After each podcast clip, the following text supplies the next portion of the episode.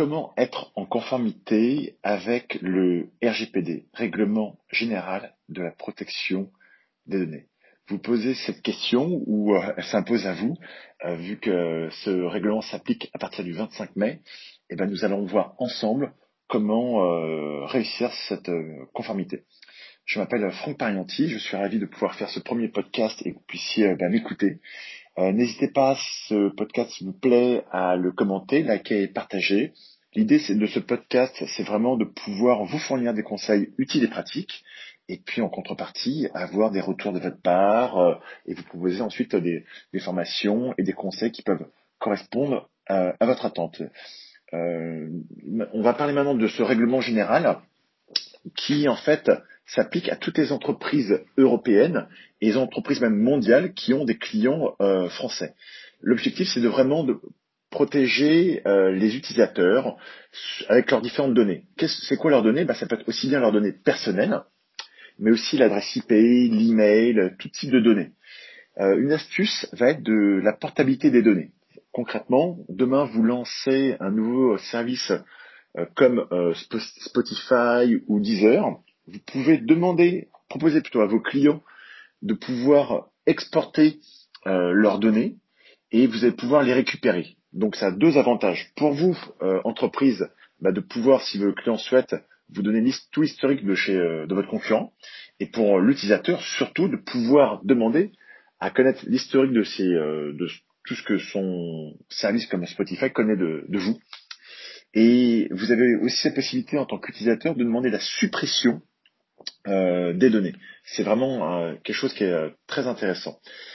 Pour être en fait en, conformité, il faut vraiment mettre en place un outil que nous on appelle le registre des données. C'est un, une sorte de gros fichier qui, gros fichier qui explique d'où vient vos données, comment elles sont utilisées, qui a accès, comment vous les traitez.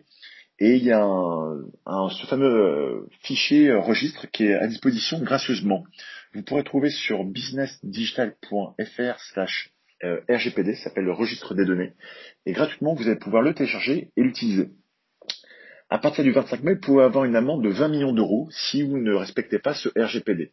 L'astuce, c'est que vous avez deux ans pour être euh, en conformité. Donc, dès que vous commencez à utiliser ce fameux registre que je vous parlais, vous pouvez euh, dire, bah, j'ai commencé ma, mon suivi. Alors, ok, je suis pas complètement euh, en respect avec ce règlement, mais euh, j'ai commencé ça. La deuxième astuce, c'est d'avoir euh, en interne une personne qui est en fait le garant de, de la protection des données, ce qu'on appelle un Data Protection Officer ou DPO. Ce DPO va être la personne qui va être l'interlocuteur entre votre entreprise et la euh, l'inconvénient, c'est que c'est lui, s'il voit qu'il y a une défaillance de votre entreprise, il doit euh, en tenir informé la CNIL. Donc euh, c'est un peu dangereux pour les entreprises d'avoir ce type de personne, mais c'est la loi.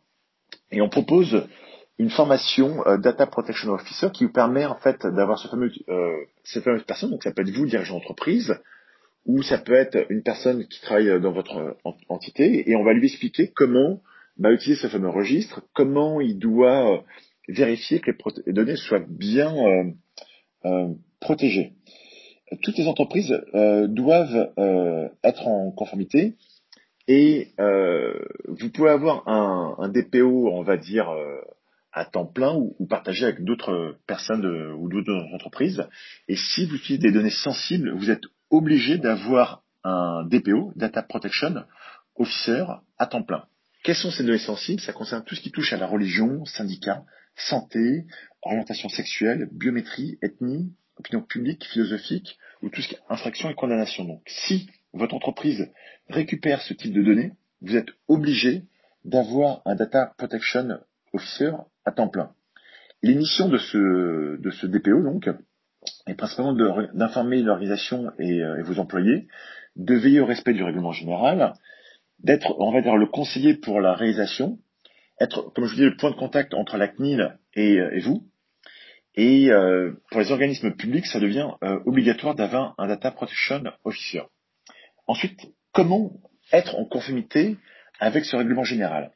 Bah, il faut que vous puissiez mettre en place des actions prouvées avec une documentation écrite sur la protection des données, ce qu'on appelle en anglais accountability.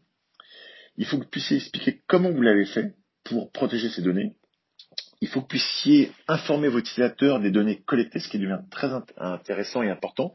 Si vous avez des vieux fichiers euh, de clients, bah, il faut que vous puissiez leur envoyer un mail en disant je vais vous récupérer vos données, est-ce que vous m'autorisez bien à pouvoir continuer à les exploiter?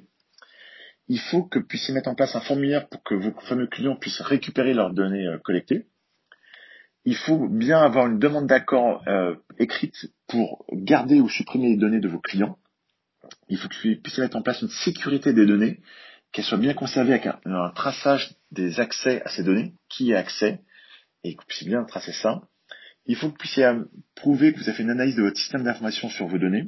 Il faut que vous puissiez utiliser votre fameux registre de traitement des données. Euh, il faut donc que vous ayez aussi des causes avec vos sous-traitants qui utilisent les données de vos clients, parce que si un, de vos sous-traitants n'utilise pas bien euh, les données de vos clients, euh, donc vos données, eh ben, vous êtes aussi responsable. et dès qu'il y a eu éventuellement une violation des données, vous devez obligatoirement tenir informer la CNIL. Donc voilà les différentes actions pour être en conformité. Si euh, c'est pas très clair, bah, n'hésitez pas à retourner sur notre site businessdigital.fr RGPD où vous allez pouvoir retrouver ces différentes informations.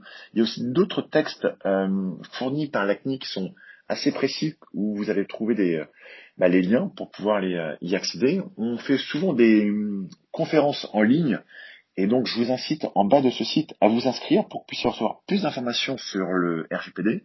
On vous envoie ce que nous on appelle le guide de la mise en conformité et vous pourrez recevoir des invitations pour nos prochaines conférences en ligne qui sont gratuites. N'hésitez pas à nous contacter et je vous le réitère, c'est vraiment très gentil pour ce premier euh, euh, bah, podcast de, de, que vous puissiez mettre un commentaire. Ça nous aide aujourd'hui dans les classements iTunes euh, de mettre un, commentaire, de liker, de partager ce, ce podcast afin bah, de nous motiver continuer à vous donner plus d'informations utiles et pratiques pour vous aider à être en conformité avec ce règlement général de la protection des données et de manière générale pour nos prochains podcasts à vous aider à développer votre business digital. Je m'appelle Franck Parianti et n'hésitez pas à me contacter. Euh, vous pouvez me retrouver sur Facebook, euh, LinkedIn, euh, Business Digital. Je suis à votre disposition pour plus d'informations. Je vous souhaite une très bonne journée. À bientôt. Ciao.